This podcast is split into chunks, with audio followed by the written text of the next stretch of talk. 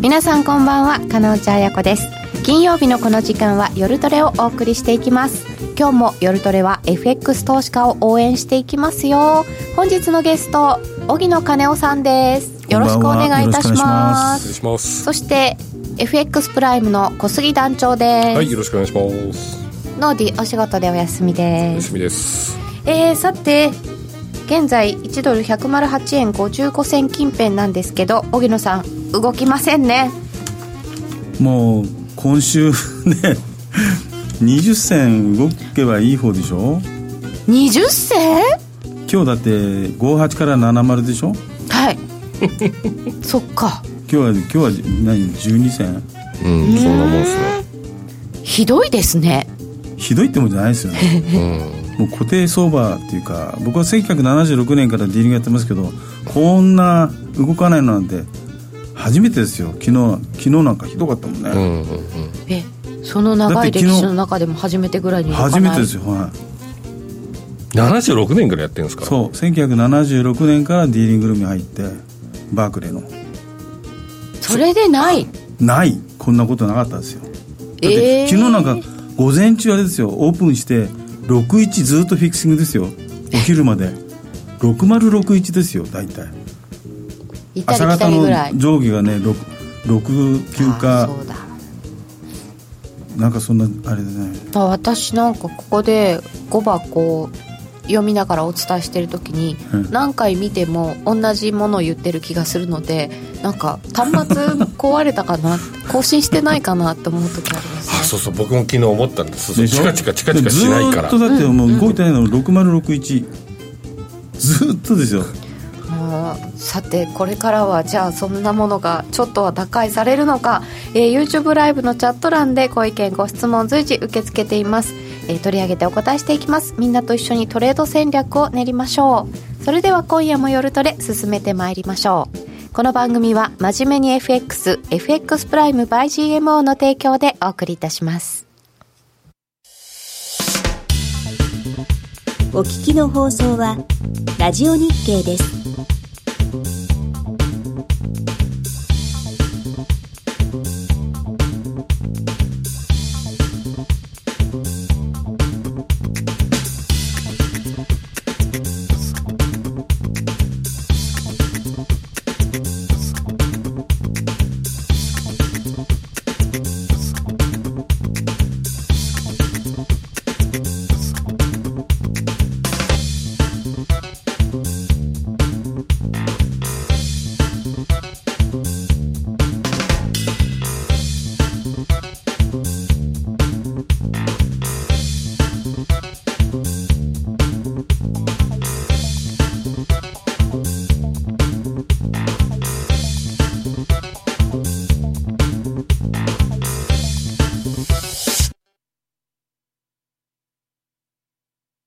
さて本日は荻野金夫さんをゲストにしてゲストにお迎えしてお送りしてまいります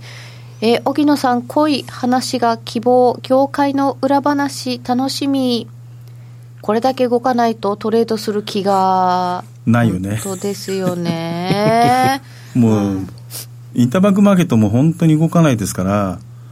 え業界の人たちどうどうしてるんですいかや何もしてないですよもうもう動かないなと思って動かないと思ったら、はいじゃあじゃあポンドとかってそういうふうになったりすいるんやですそかこまで日本人そんな器用じゃないんですよ、そこうん悪いけどうん日本のディーラーさんじゃあもうお休みお休みですよだか何もすることがない、らオプションディーラーだってもうき昨日なんかひどかったですよオプシ全ョン然もだって両方言っとけば OK みたいないやーそええうはそうは言っても手が出ないんですよもうねああそうでヒすストリカル的な見方見ててもね、うんボラティリティが株のマーケットもバーンと下がって12.58とか9ぐらいに落ちてもボラそこなでいボラが下がっても買わないもんああそうですか、ね株の方もだんだん膠着してきたでしょ、動かないでしょ、そうなんですよでもう株はだけどこう5日連続で新高値でしょ日経平均日は経平均はねもうそだうなかんでらす年初来ね2018年の10月来の高値です来の高高値引きでしょでもドル円全然これでもう12銭ですもんね今日全然連動してない5870ですようんそれも週末の週末前の五等日でですよあそうじゃん今日そうそうご当日ですよ五等日でこれですよどんだけひどいかもうありましたね IKKO さんのどんだけってあマーケットどんだけってやつですよ ねどんだけいやだけどヘッジファンドのうあの方も動かないですよねポジションねそんな偏ってないですよねだからこんだけイベントがあってやっぱしちょっと難しいですよねイベント、うんこんだけいっぱいありましたけれどもこれからもいっぱいあるよということで荻野、さんに資料を作っていただきました注目の政治経済イベントそうですねもうすぐ、うん、まあ ECB はありましたけどね ECB 終わりました ECB 終わってね FMC があって今度はラガルドになるからね ECB もうがあっ来月てねえねどうなるんですかラガルドは完全にまあだけどこれ後で話しますけど、はいこの ECB のあのドラギもはい奥さんに聞いてくれなんてああねこれから先のこと はおかしいラガルドと仲いいからラガルドあそうなんですかそうラガルドと仲いいから奥さんに聞けと俺インタビューでそういうこと言うんだから笑っちゃいますよね最後だから、もううーんだからここもうに最後らしい感じだったんですねじゃあそうだからインタビュー記者団もねいろいろ質問してたけど、聞いてたけど、もう笑っちゃいますよねへえそうなんだ、ええあそうそれ笑うとこだったんですね私はなんか、うんもうこれからのなんかどうするんですかって言われてなんかスケジュールは奥さんの方が知ってるから奥さんに聞いてっていうのはまあまあそういうことだろうなと思っちゃ ったなるほどね、でこんなものがいっぱい控えておりますけれどもそうですねはいまあ ECB 終わって FOMC もね、うん一応これうん織り込んでますもんねね取り組んでますか完全に次は利ええ下げ1回利す下るよげでもその先どれぐらい織り込んでるのかなっていうのはちょっと気になりますね。そうですねその見方ですねあとね、はい、来週ね来週。まあ日銀は黒田薬局もなかなかねこの黒田薬局ええ黒田薬局って言ってるんです私はもうなんで黒田さん薬局薬局ドロップ処方箋がないからもう処方箋持ってきてくれないと出せないんだ 出せないんですよなるほどうまいだから黒田薬局って言ってるんですよ、黒田薬局、えなんかお薬出してくれると良さそうですけどえもう実は薬漬けでしょ違うずーっとあそっちの意味もあるのかそうですよ黒田薬局、でも世界中がええ薬漬けですよねそうです今の麻痺してますねもうだからそうですよね、ええだからずっとくれくれ太郎じゃないですかお薬切れるとそやばいですよう、ね、ええうーんだからまあこの状況としてこれ以上だけど追加緩和するかっていうのは黒田さんやらないって言ってたでしょ英語で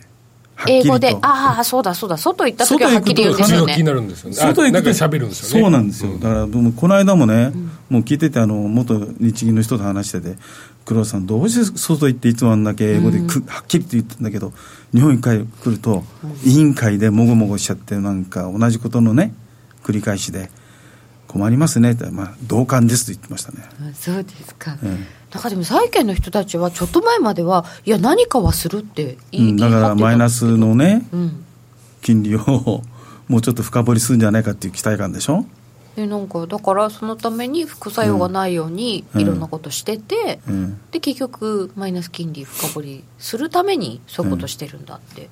言ってたんですけど、でもこれ深掘りしたために欧州の銀行の人事の人切り作戦になっちゃったでしょ今儲かんないひかどらいらしいですねそうですよねすごい大量に大量ですよね3万人とか5万人とか言ってて、そんなに銀行員いたんだぐらいないやレいベっぱいルいでますよ HSBC が十何万人いますもんねえそんなに人がいるんですかそうですよ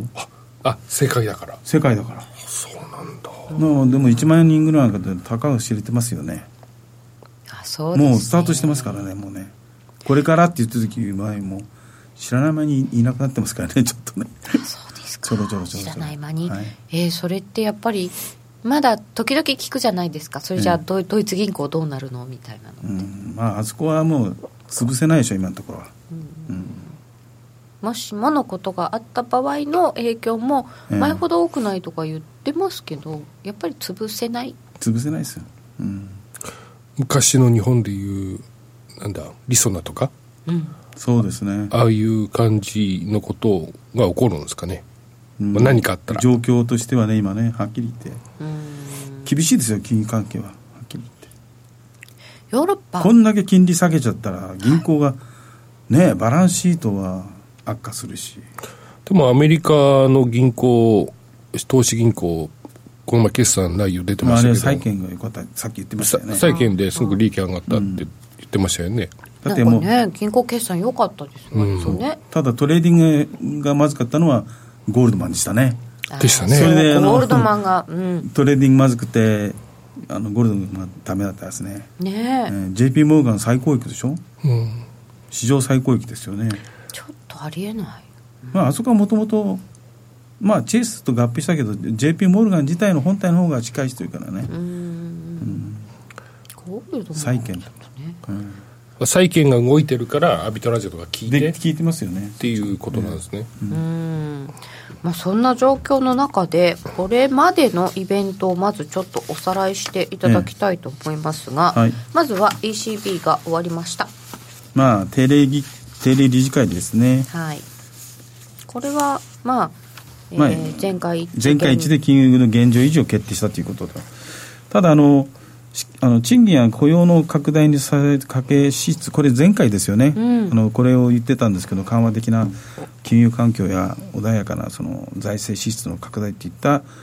支え要因があったものの今回まあ企業活動はやや悪化しているという見方をドラギさんは言はいってましたね、まあでカバーしている今回その財政の方をもうちょっときちっと出すべきじゃないかっていうのが、あの彼の主張ですよね今回はあのー今回がもう最後ですからね一言言いたいことは言っていこドうとラギマジックはなかったですねあはっきり言ってね最後はねうんドラギマジックはなくてかなりあのリラックスしてましたよねあ記者団からの質問は結構きつい質問してましたよあ、うん、かなりあのドラギさんに対してね、あそうですええか、そういう感じませんでした、うんきついきついっちゃきついですよね うんうん結構いろんな細かいことをはい質問してましたよねドラギさんにでもそれに対しても、まあ、淡々と淡々と答えてる感じうんだったですかそうね。ですねでなん今回は、まあ、やや悪化しているという見方は出していた。でまあ PMI 見てもねうんユーロ圏の PMI とドイツの PMI 見たらあんだけまた下がってますもんねそうでしたね昨日もフランスだけだでしたね PMI 良かったのあそうそう予想が瞬間的にフランンスの PMI が先に出て、ポッとユーロ上がって、うんうんその後ユーロ圏ドイツとどんどんどんって下がりましたよねユーロドルがねフランスがパーンとあんまりこううちの経済指標の中でフランスっていうのは出してなくて、うんまあ、パンと上がったんで、おなんで上がったんだって聞いたらなんかフランスのそうです PMI ね良かったですとかって言って出て上がり、おおそうですよか、ドイツこれは楽しみだなと思ってたら やっぱ悪いんですよね スねねでもやっぱりじゃないですかみんな割とそう思ってるけどでもやっぱりそこでちょっとユーロを売られるんですね、そうですね、瞬間的にね、まあ、あれはあの AI でやってますからね、あユーロもそっか出た数字で反応するようにしてますから、とりあえずそこからねまた売り込んでいくわけではなくじゃないんですよ、だから気をつけないと、人間だったらつきもうもうもう一回試し行こうっていう、それやってないじゃないですか、ね、数字いか出なたいですよ瞬ね間パン下がって戻ってきます戻るでしょ、それで終わり追従がないんですもん、そうなんですよね、ん終わっちゃうんですよねそうそれがたらたらたらたら落ちていくかそうなんですね。それになかなかなれないだからちょっとね、もう、皆さん、その AI に振り回されてますね、ああそうです、ワーディングと言葉で言葉と。ええでまた言葉を発する人がいっぱいいるから困っちゃいますよ ね最近はね、うんそうなんですよね。それに触れてるだけですもんね。インターネットでね、うんそういうのいろいろ拾ってきて、で何時とか決まってないからまた、で今回の気になるところとしては、その製造業 PMI なんかもええ悪いは、もうまあ大体分かってた、でもサービス業なんかまにで、も、うん。というわ話悪かもったしてきましたよねそうですね。だこれはちょっとそうなると景気全体がなかなか浮揚しない、うん。うん、まあ、インフレ基調、うんまあ、期待が依然としてまだ低調ですよね。うんうん。そうだなあんまりその突っ込んだドラギさんらしいコメントでもないんですよねうんなんかねドラギさんらしくないうんなんかさらっとしちゃった感じでねあもういいや俺関係ねえわ ってー最初あとはもうあとはもうラガードに任せりゃいいんじゃないのっていう感じですよね、うんうんうんそれのなんかいいいいその例が次の、あのーコメントが、ね、出てますよね、ドラギ総裁の見方うん、その前にあれですかペンスはまあ後でいいか、こうれんじゃあドラギ総裁ドラギ総裁の見方として、はい一番最後面白かったのはそのドラギ総裁自身の今後に関してっていうことでね、筆記者団が結構突っ込んだんですけどもあこれそう。もう、アイメグの退任後は、もう完全にもうグランドマザーっていうふうに回答ししたんラですよ。ガルドさんがラガルド。私おばあちゃんになるのよそうそうそうそう。こんなのそれをどうするんですかそれを引き合いにして、あの、何らかのその、構想があるなら、ね、まあ、あの聞きますよねドラギさんこのそ後そそどうするんですかそう。でもドドラギ総裁はまあわからないって言ってましたからね、ええ妻に聞いてそう妻の方がよく知ってるしまたドドラギともあのラガルドとも関連があるみたいですよだからあそういうことなんですか、へえとにかく妻が全部知ってるから聞いてほしいっていうのはおかしい面ですよね、白いですね、ただあの今回ねやっぱり財政政策と協調うんこのフィナンシャルあのリプレスリプレッションですね金融抑圧、ええええにつながるとその一応この懸念に対して否定してましたよね、うんうんまあ、財政を本当出してほしいんだもうもうええ金融政策だけじゃダメなんだっていうそうこなとんでですすよよねね、うん、完全にね限界があるとうんうんいうところで、まあ、最後の残しとしては財政きちっとやりなさいよということですよね、ドイツがちょっと財政出しそうな雰囲気になったのかなと思ったら、ですねうんでもやっぱりね、イタリアがね、ああいう状況なんで、ドイツもその、ちょっと待てよという感じですよね、ああそうですか、イタリアの財政問題ってまだぐじぐじ言ってるんで言す、ね、ってますからね、あれ、クリアになってないですもんね、イタリア財政の方が。あそうなんですね、うんなんかマーケット的にはうんちょっと忘れてますそよう、ね、忘れてる、またいつポッて出るか分かんないけどね、こういううんあのリスクに対してはね、他になんかいっぱいこう、今って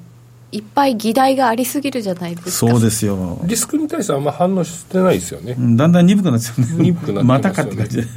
あそうでむすしかろ株イ式、タうんそうですよね株式市場とかなんか交換しますもんね日本とかね、そうなんですよねうんなななんかおかしくなってきてますよねただね、これはあの、あのー日本株は今までずっとヘッジファンドが欧州株とか米株買ってた分の資金移動で日本ヘッジしてたんですよあは売りで、はいはいはいだけどこれクレディット・スイス・ファースト・ボストンとか、あのー GS とかその辺が全部買い戻ししてたでしょうんうん、で株は上がってるんですよ CS は相当先物買い買い戻ししましたからあバそうックなはんヘでッすねジファンドですからね、うんうんうんうんうん先週分ももう1兆2000億そう買い越しでしたえねさっき出たのおーだからこの株の流れとして、まあ、欧米の株を買って日本株を売ると、うんうんそういうスタンスだったんだけど、まあ、株がだんだんもう下がりづらくなっちゃったじゃないですか、下は。で、つ追加緩和もやらないっていう方向ですから、はあのおっさんあの黒田薬局がね、 おっさんだってい薬局処方箋なし黒田薬局から処方箋なしでとそういうところで、やっぱりそういうコメントをね、やっぱりヘッジファンドよく聞いてますよ、うんうんうんうんあの辺からですもん、またバンバンバンバン買い戻したのが、え日本株。日本がええ日銀が動かない方がいいと海外勢は思ってる、うんあのもう動くと思ってた からもうちょっとねだから日本株売ってたんですよあこう為替がもっと円高に仮にもしもっと突っ込んで含てむマイナス金利そうそうマイナス金利深掘りすれば、うんそういう状況じゃないですか円高になるか円高になるじゃないですかそれはもうないなとあの戻ってきた段階であの、うんうん G20 のところでうんうんうんうんうんおっちゃん ねじゃあそれを聞い黒田て役だからそうなんですよそういうところをね皆さんちょっと見ないといけないんですよねうーんえだからコメントはでただあぼーっと聞いてちゃダメなんですよねでも黒田さんが何にもしなかったら、うんなんか欧米との金利差で、そう円安の方向でしょ、うん、逆に、そうなんですね、うんそうなんですでしょよね、うんだったらいいかとうん、海外勢がそうちょっと株戻しておくか戻しておくと売っといたの戻してるぐらだいから奴隷はもう少し買い戻さないかんでしょだってヘッジして本た当ら、そうですよねでしょ、うんそういう動きなんですよこの動きっていうのは、うんうん基本的にメインストリームっていうのはそこなんですよね買い戻しが終わって、ええこう日経のこう、あのー株式いい関係者の見方、って結構センチメント強いですよね。今ね強くなってますだよから、ねあのねあのアナリストの見方はねもうつけ焼きですよね、うんはっきり言って後から上がったから強上くなっがてったるからあ上がるとかねうん、気がするでどな何が理由なんだっていうのを言わないじゃないですかこの流れを見てないででヘッジファンドが一番動かしてるんですから彼らが何をしてるかっていうことはやっぱり知るべきですよ、うんうんうんうんうんでアナリストたちがヘッジファンドと話してますよくじゃないと思いますよ僕はうんうんでしょうね。日本のアナリストは、うんだから外人と話しなさいって言うんですようんうん主で導動かしてるのは外人ですすからね、うんうん日本人じゃないですからねあれ6割が外国の玉でしたっけうんなんか先物のそう場合なんかはもっと多いって言われてたりすあるもっと多いんですか多いですよそうですね東京マーケットだって株なんか8割がもう外人ですもんあそうなんですかそうマーケットシェアなんかひどい時はね、うん悪い時はそうですねあのどっちかって言ったらシカゴの IMM ですよおー IMM ですよねなるほどなるほどそんな状況になっているので、うんまあとりあえずあのラガルドにまあどっちかねこれでうんラガルドさんに代わって、うんまあ、大体あのドラギさんの投資数字はパッケージこの前のパッケージをねうん、投資すると思うんですよとりあえずとりあえずは投資する投資するっていうでその先の運営能力みたいなのはどうなんですかラカルドさんはこれまでずっと、まあ、IMF の偉い人だったんだから、まあ IMF と IMF というのはアメリカの手手先ですからね世界銀行と IMF というのはアメリカの手先ですからねだからラガルドだからラガルドは IMF のあのトップになったわけですからねあああああだからアメリカに対して忖度してるわけですよラガルド実さんはあうんおばさんはねだから今度ラおっさんって言ってみたいでおばさんって言ってみたいでいやだって本当そうですよねラガルドさんで それが今後じゃあどうするか ECB の人になった時に、うんまだ忖度するんですかいやそれもしーないそれはしないでしょあれじゃないですかユーロ安ううんじゃなくなるじゃないですか下硬いですよねもうねこの前今年の年内の安値抜けて下とトライしたけどはいダメでしたダメでしたよダメでしたね、うんもうなんかといってじゃあ上がるかっつったらそうでもないですよねでも忖度っていうとねアメリカやっぱりねドル安に持ってきたいからやっぱりユーロ高に持っていかざるを得なくなってくる極じゃない端ですかなアメリカドル安にはもも極端にはいいかないと思うんですけどねまあ、トランプさんはねうんわしゃわしゃ言いますけどねつどつど言うじゃないですか、昨日もなんかね、トランプさん言うのかなと思ったら、まあ昨日は特に何もね、ECB やらなかったからそうです、ね言わなかったですけど、うんまあケチつけるの好きだ好きですよねうん、ねなんかドル高がアメリカの企業の業績をどうとかとか言ってましたよね、この間中はね、うんうん今言ってないけど、うん、だからってユーロがそれを理由に下げるってことも難しいんでしょうし、うんえっ、とえっ、とそしてもう一つちょっと戻りますあれそのままいきますドル円のファンダメンタル環境ユーロの方行きますかねんユーロの方いきますはいユーロユーロドル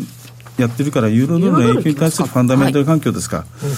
ねその方がいいですよね、はい、うんじゃあユーロからいきますでユーロドルに影響するあのファンダメンタルの環境、現在はどうでかっていうと、まあ、米中貿易摩擦依然として、これが、あーまあ、進展してるが、期待感だけなんです、今のところね、はっきり言ってね、うんうんただあの、中国が貿易、要するにアメリカの農産物を購入し始めてんじゃないかっていう話も報道されてたんですよね、それで株が少しまた買われてたんですよ。はいでああの中国がああのアメリカから買う農産物はあのもろこしなんですよトウモロコシいやもろこしとトウモロコシなんですよえもろこしっていうのはトウモロコシじゃないんですよ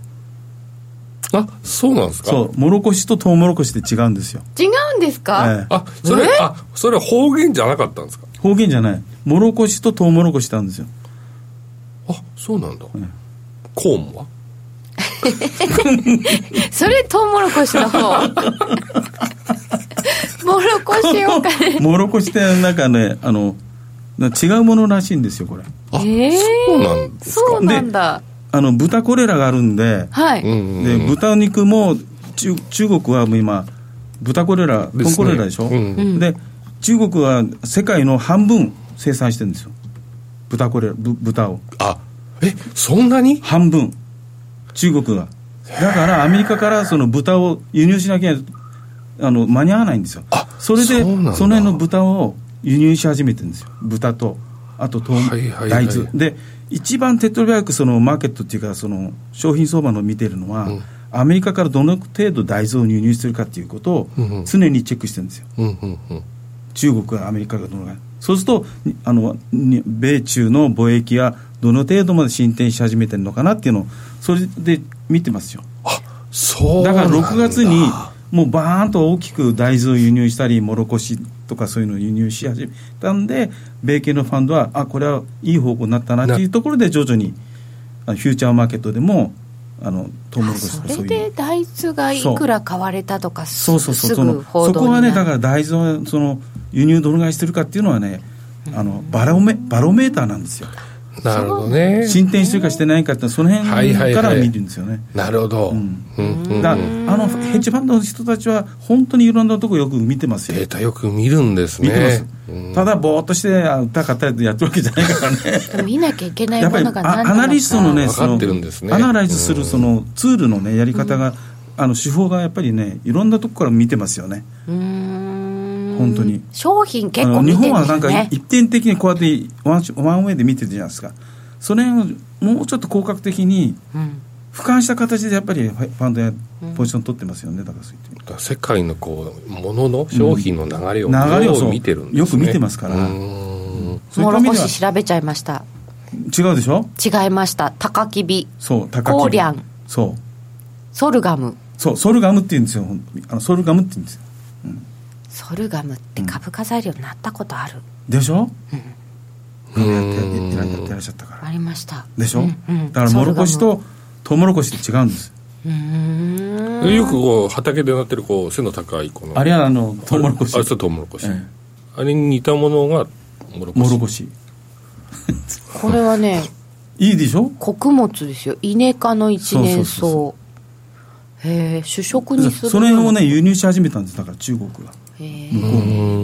に食料あとまだあ足とんない豚ね 豚トンコレラがなは発生しちゃったんで中国も大変なんですよですよねそうなんですよね、豚肉がなんか値高段が高騰騰しててしててでインフレ気象そうそうなんですがよ出てるんですよねね、うんえじゃあじソソルガム今、ええ、それがもう大豆の輸入量は見ないとそうですえうえんうんうんそれやっぱりチェックしてるんですよだからそのバーンと統計見ると6月にゴワンってふ一気に増えてますからでその辺から状況があ中国が少し折れてきてるなとうんうんうんうんいう中国はねアメリカに対してだかはいら中国はアメリカアメリカに勝つわけないんですよはっきり言ってもともとうんうんうん無理なの無理どれぐらいだからその中国が突っ張るかそうですていうところだだって中国だってそもうあの軍隊だってたかがねいろんなこと言ってるけどそそ軍事力あのあれですよあの原子力があろうとなかろうとねうんあの難しい、ね、なんつうのあの例えであれば、そうそうそれそ れえ 何喋ってるか僕は分かんない全然分かんない夜とは勉強になるなって言っていただき ました先週の少数小豆の話といい最近夜トレコモディティに寄せてきてあすいませんこっちに返事しちゃったまた川口さん誰喋ってんのかなと思って今そうそうそうあれ見えないノーディーでもいいのかなと思ってのでそこにいると思 って、うん、いるいるよね、今日ノーディンがいなくて寂しい方が多かったのでまあ、そういうそういうのも一つ一つあの見見といた方がいいですよねそれと、まあ、ユーロ圏の経済やっぱりねきゃ昨日も出た数字で、うんね、ユーロ一旦売られましたけど戻りましたよね、少しねそうですねもうこれもレンジですもんね今、んで1.13いうつ強さもないしね、ないですね。えーもううんこれもレンジですし、結局上がれないんだったら一旦下げないのかなって思ったら思うんですけどね、なかなか、ら言うことみんな同じようなこと考えてるから、下げうんうんね。ですね。うんでまあ、あと3番目にイタリアの、ね、財政もこれまだあこれさっきの残ってますよね、イタリアの財政くすぶってますよ悪ね化問、まあ、あと中東はもう別にね、もうアメリカはもう中東を手放して、もうプーチンに任せてるんですよ、も題でもいいんですかロシアがあんな出てきてう、あいいんじゃないですか、だって、あそうですかもう中東は中途半端で すから。ってい出うかた、中東は問題、あのはあの解決なんてできないんですよ、はっきり言って、そうですイねスラム教でしょ、一神教を相手にどうやってやるの、ああそういう問題ですかそうですよ、いやだってアメリカがうん中東になんか下手に手を出すと絶対失敗するじゃないですだかって今までずっととあの中中東の王国なんだって、ん王国転覆図ってきたわけでしょ CIA 使ってあちこち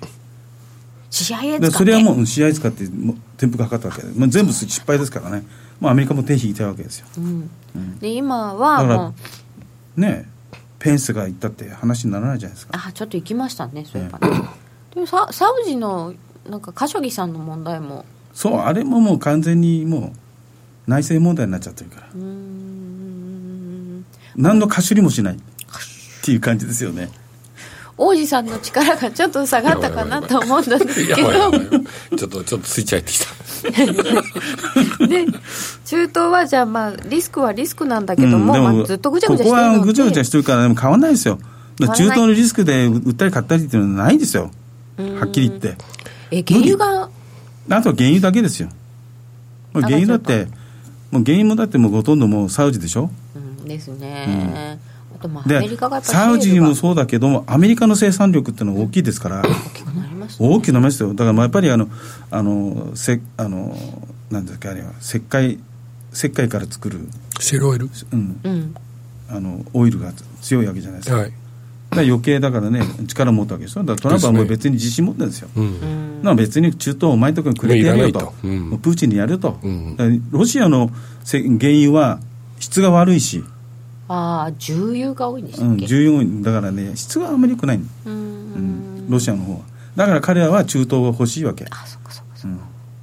そういう動きやってますよね。うんだからあんまり中東の地政学リスクっていうのは、まあ、あんまりそんなに真剣に考える必要ないと、もう解決つかないですよ。うーんだから日本はなんかいろいろ言ってるけど、ね日本にとっては原油上がっちゃういらんこと言ってるけどねああいらんことで したああああ、三回、で三つ目。 5つ目はちょっと大きいですよね、うん、これもはうどうなだってけるどのどうするんですかね、イギリス一応でも一旦うん合意っていうことにはなってうん、なんか1月まで延期になりそ1うなんですか月まで、まあ、トゥスクが今、27か国に打診してますから、27か国が OK すれば、トゥスクの言う通りに1月末まで延長するでしょ27全部賛成すればですよう、ねそ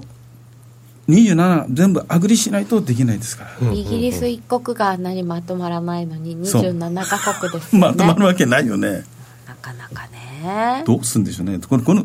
このポンドの動きだって分かんないですもんね、はっきり言っわて。かんないですか、うんなんか、でもこう、あの、その、ネガティブな材料出てきても、そう今度下デがィスらク時間下がらないじゃないですか。そうそうそうだから相場としては強いんですよね。そうですよねうん。だんだん下固めしてます確かにうん、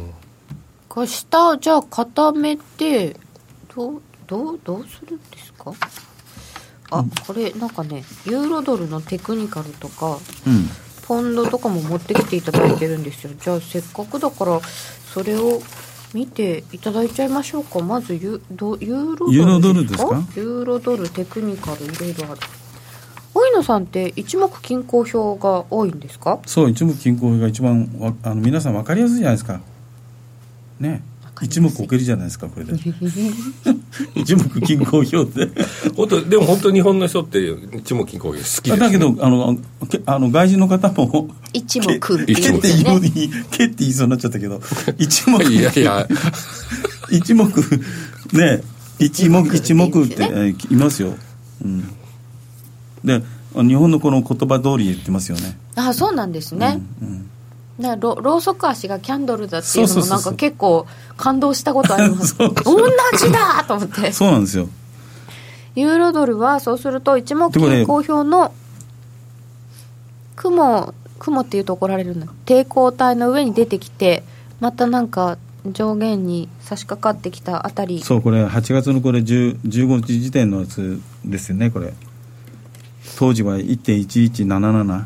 うん転換線がうんうん今 もう1.1085昨日の時点でああそうなんだ転換線が1.1086今日はいくらになってますかねそれちょっと待ってくださいねどこに出てくるんだこれでも転換線はしばらく動かないってことですよねそうそあうそう次のページぐらいに出てるんですよ転換線転転換換線線あ8月15日時点が出てるので直近を出そうかな一点一10月24日が1.1085なんですね転換線で雲の上限が1.12898月の15日でで10月24日昨日の時点で1.1105ですもんね1105雲の上限が、うん、ちょうどこの辺りですよね今んとこなるほど上限のあたりですよねはいでこの雲が下がもうかなり深くなってるでしょユーロドルあこっから先うんそうですよねこれいこれあのひあの冷やしなんですけども、はいウィーク見るとユーロドルの週足見てもすごいですよね週足はもう雲ずーっと下にこう垂雲下暑れいでしょ込めていく感じでうんこれで突撃隊に行ってもこれはもう雲で押し返されますよねうんうんうんこのまま見てもだいぶありますけど雲の上限までは1.1278うんぐらいまであるのでただ今週足で見るとちょうどでしょあれですね基準線のあたりで押されてる感じ基準線でね、うんうんでチコスパンもろうそくに押し返された感じで下は底堅いですよね下底堅いうですよねーんあの週足の方はあれそれみそれそれは週足週足これ週足です下は支えない抵抗あちょっと待って抵抗体が下にあこれドル円の週足こっちはドル円の週足かそうです今ユーロドルを出しましユたーロドルですねはいなるほどあ一目って僕ほとんど見たことないからねあ久しそう久しぶりにこう今日見てるんですけど一目は分かりやすいですよ、まあそうですよね、うんまあビジュアル的に分かりやすいですよね、ええ、うーんこうなやるっほてでども雲がだーってなんか右右下がりになってるだけでそなうんユとなーロねく上,、はい上値ユーロ重くなってるの重いですな、ね、うんこれでちょっとでも買えないですよねなかなかそうですよ僕上個は人ね僕個人的にねこのユーロはのいこの上昇ってこう安値10月1日につけてパンパンパンって陽線が何本も続いてるじゃないですか、はいまあ、坂田経線でいうと結構強い形になってきてるから、こうおしめはこう買わないといけないのかなと思って、今日陰線これ陰線引きしたらまああれ抜けしたら3本目か今日陰線だったら来週ちょっとちょっと買いたいですねおー来週ちょっと買いでうんどの辺まで見てますか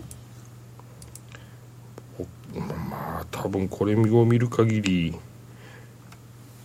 き昨日あれなんですけど10月11日の陽線をはい割れない限りは僕ロングでいいじゃないかなと正直思ってるんですけどね陽線10 10月17日の強い陽線って抜けてるじゃないですか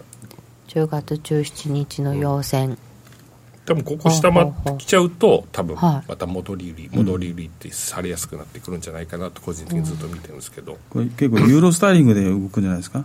あ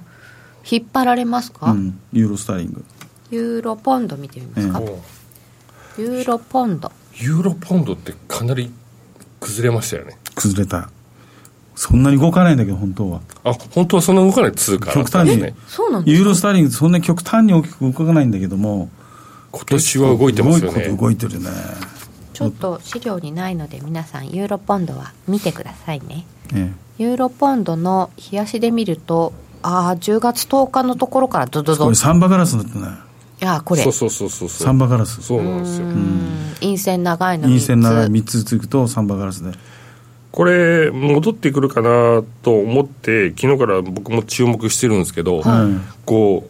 うなんかこう最後の陰線の中半分以上なかなかいかないんですよね、うんこういう相場ってめっちゃ弱くて、うん結果的に戻りそうなん戻だけりど戻り売りになっちゃうね売られやすくなっちゃうんだようね、ん真ん中がポイントですかこの陰線のうーんおへそんとこと中間値って結構僕重要なんじゃないかなと、まあいろいろな本にもそういうふうに書いてる場合もあったりするし、あのトレーダーの方もやっぱその辺を注目してる人はやっぱ多いですよね真ん中超えるとなんか切り込み線とか、切り込み線とかっねてよく言うじゃないですか、うん今ちょっとそこに挑戦してるけどねみたいな感じですかねそうなんですよね、まあ全般的にちょっと重いわな重いどう見てもね、うんそうなんですよね状況として経し指標的にもね経済指標より悪いしでもじゃあポンドはどうどうなんですかこれはちょっとは落ち着くよっていう感じはあるんですかまだまだ不透明、まだ不透明でしょうねポンドはねどうなるんですかどうどうし落としどころをつけ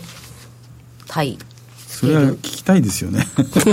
ボリス・ジョンソンにボリス・ジョンソンにジョンソンさん、ねえ、はいどうするつもりなのかなと思ってなんかどうなったら一番うん、いいのかもわからない、だからもうだって一回決めたことなんだから、うん、なんでもう一回国民投票やるわけ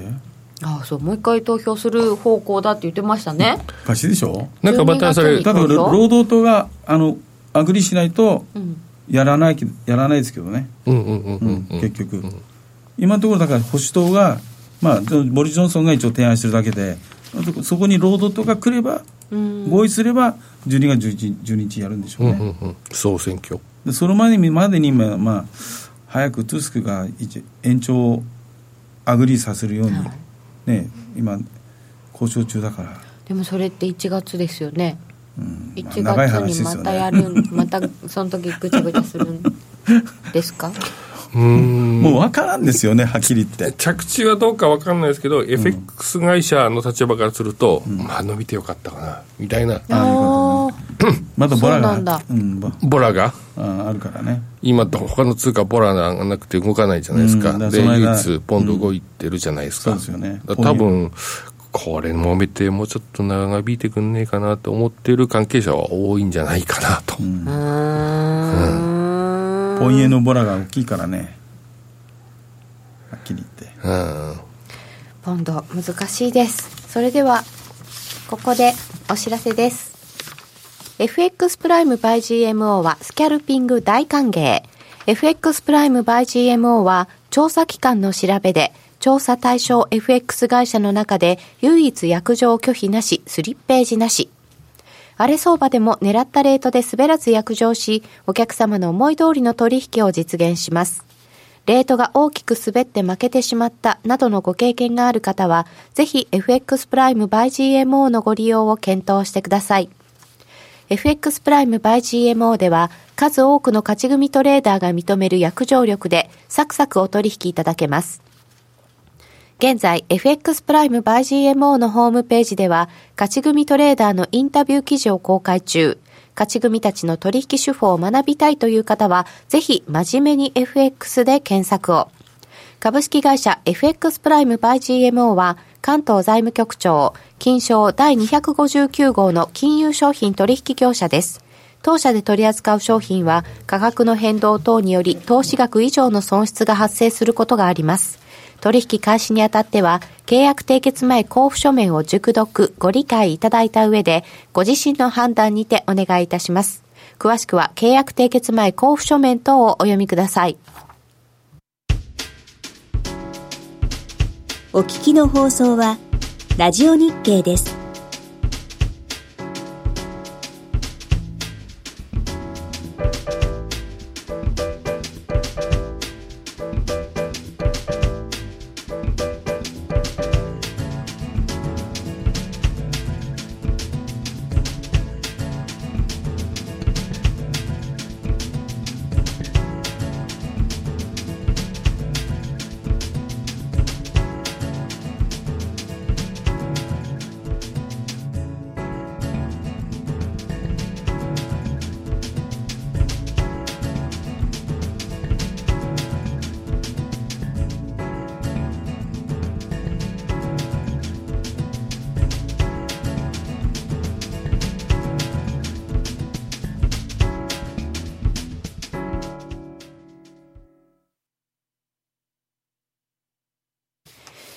本日は荻野金夫さんにお話を伺っておりますえっ、とユーロポンドちょっと伺って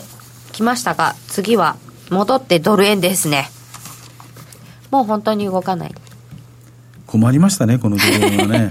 このま東京はまあですかのなんかフィクシング固定相場になっちゃいましたねね今週はねだって昨日の時点昨日だって午前中6061でねずっとフィクシングずーっとそのままですよ僕はディーリングやって初めてあんな状況経験ないですよ荻野さんの1976年からの経験で経験からして初めてですよ午前中ですよ朝の朝方のあそうかそう上か下はあったとしてもねそれも東京が始まった途端にもう6061ですよ始まった途端にそう東京が7時にあの証拠機能の皆さんが動き始めるじゃないですかその前に一旦一足先に米系の短期が売ったり買ったりしてちょっと人儲けしてさあ東京始まる手前にさあやりましょうって言ったら動かないんだもん全然もうすでにそんな時からそう。だって9時から12時まで動きませんよ。本当に。昨日なんか、初めてです、そんなんね。うんえ荻野さんが初めてっていうぐらいなんだからだって、6060、61、6061、ですそよ。れしかないえもう誰もいないえ、いやーいないわけじゃないんですけど、オーダーは置いてありますよ。まあ、輸出の方は昨日はだから、50から東京終わってから50から70かけて、あの、一昨日かそれ、50から70かけて輸出は置いてあって、で、80にもう残ってて、で、今日も80の輸出残ってますから、通常のやつが。で、109円とか大どころがね、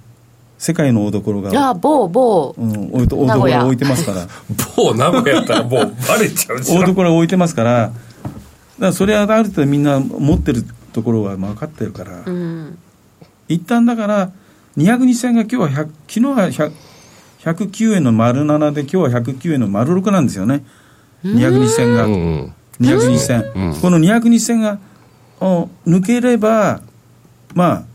上に20ぐらいから1020ストップあると思うんですよ。あそうなんだで20近辺に結構ストップロス集中してたんですよだから一応方向としてね、まあ、こんだけずっと上値も重いし下も硬いんだけどもまあ一旦売り持ちショートショート目にしてでリスクリワード考えた場合に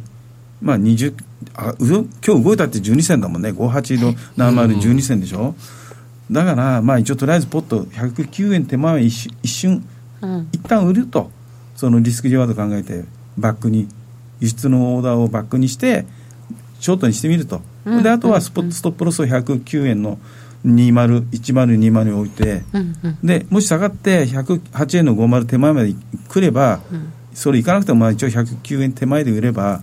20銭ぐらいは取れるでしょうっていうだそういうトレーディングをする方がないじゃないですか今のところ材料があってもう米中の問題と向こうの話ですからそうですね東京ではどうにもなんないわけですよ、うんだからそういうスタンスでややんないとあとはあの米金利の動きを見てうん米金利ねやっぱりあのあのユーロユーロがユーロ圏のあの PMI も悪いしだから米、欧州欧州の主要国の債券のイールドが低いじゃないですかそうですねれ米国債も影響を受けて、うんうんあのね、リスク回避で下がっさロアになりますよね。でもこの間中ほどうんガンガン下がる感じはという感じじゃないです。全くないですね、うんそれもだって来週は控えてるし、ですね FOMC が、ねえね FMC はそうなんですだからあの、まあ、奴隷についてやっぱり同じようにその、うん英英国とその欧州連合がその合意にこぎつけたことではいその合意なき離脱リスクはちょっと後退したと。っていうことから円売りドル買いがちょっと若干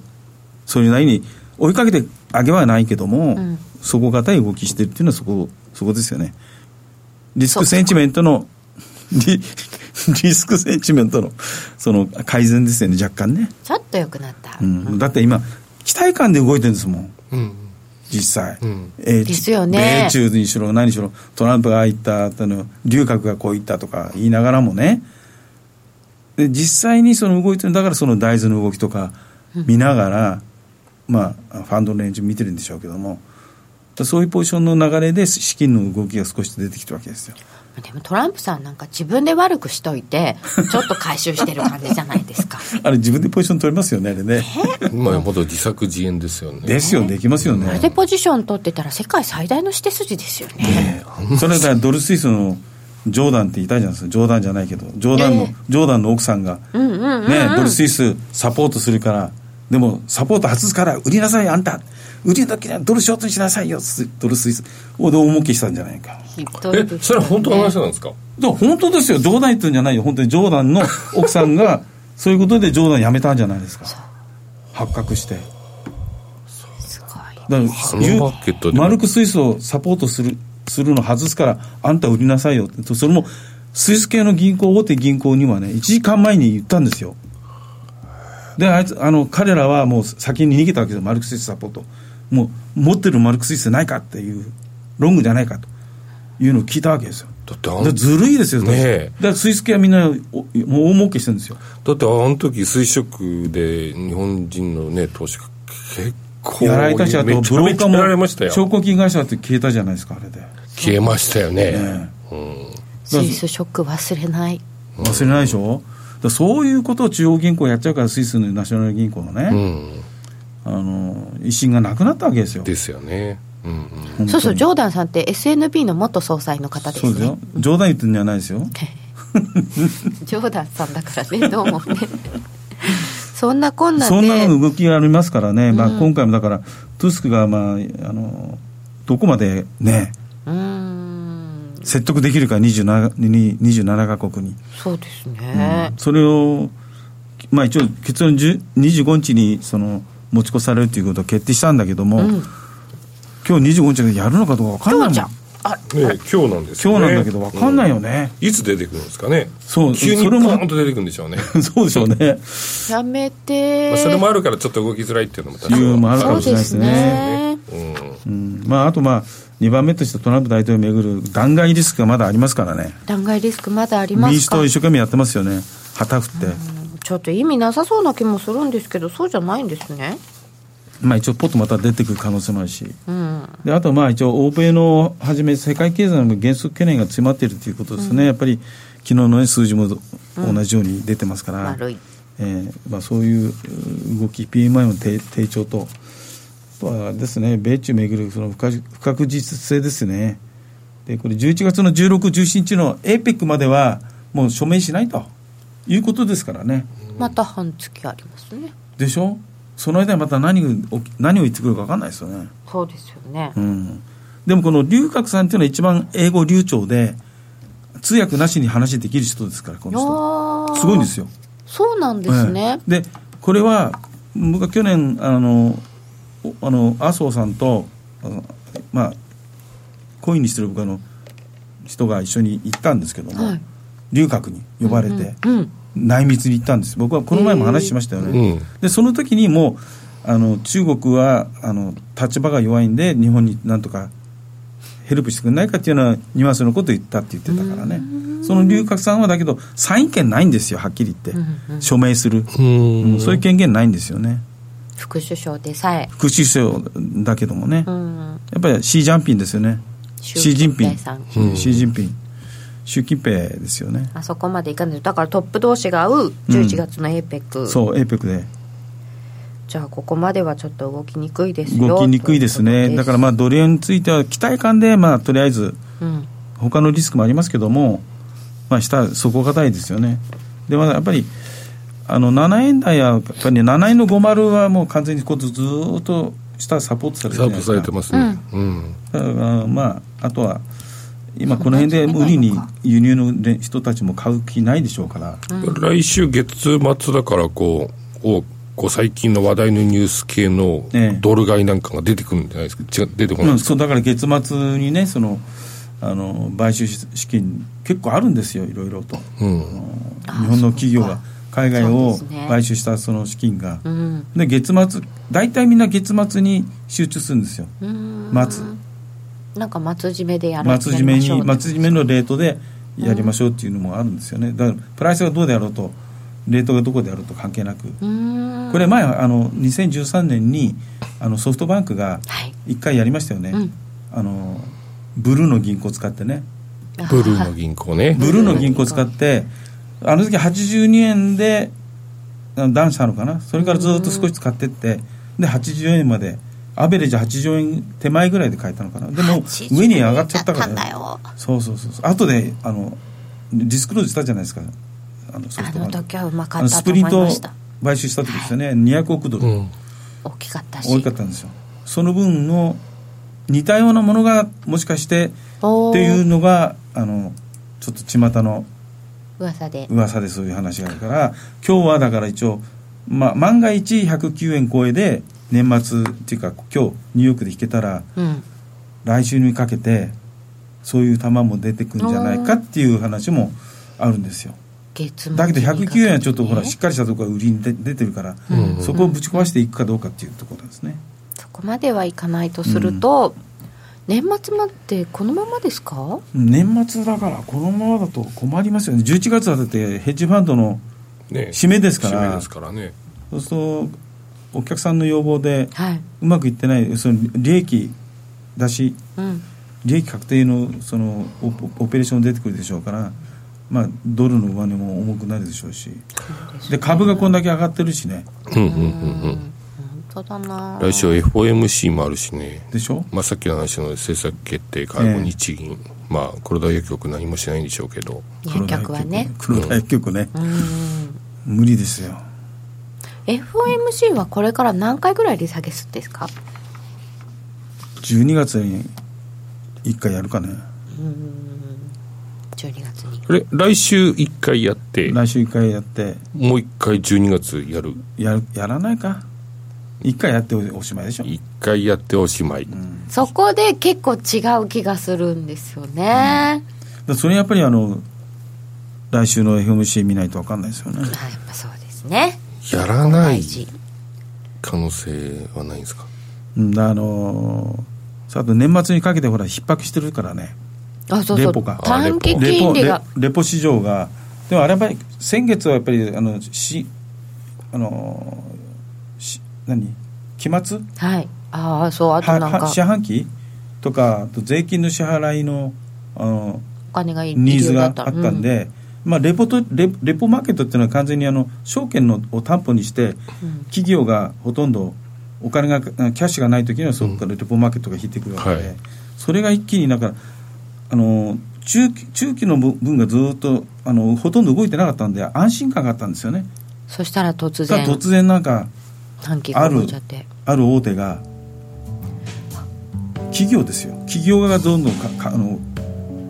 しキャッシュが足りなくなってあいいところで時間がなくなってきましたよおあ、えーいつもは荻野さんの時は眠くなるということにして延長ないんですけど ちょっとだけ後ほど伺いましょうか、えー番組そろそろお別れのお時間でございますこの後 YouTube での延長配信ちょっとだけやろうと思いますよろしければご覧くださいラジオの前の皆さんまた来週ですこの番組は「真面目に FXFX プライム by GMO」の提供でお送りいたしました荻野さんどうもありがとうございました、はいありがとうございました小杉団長ありがとうございました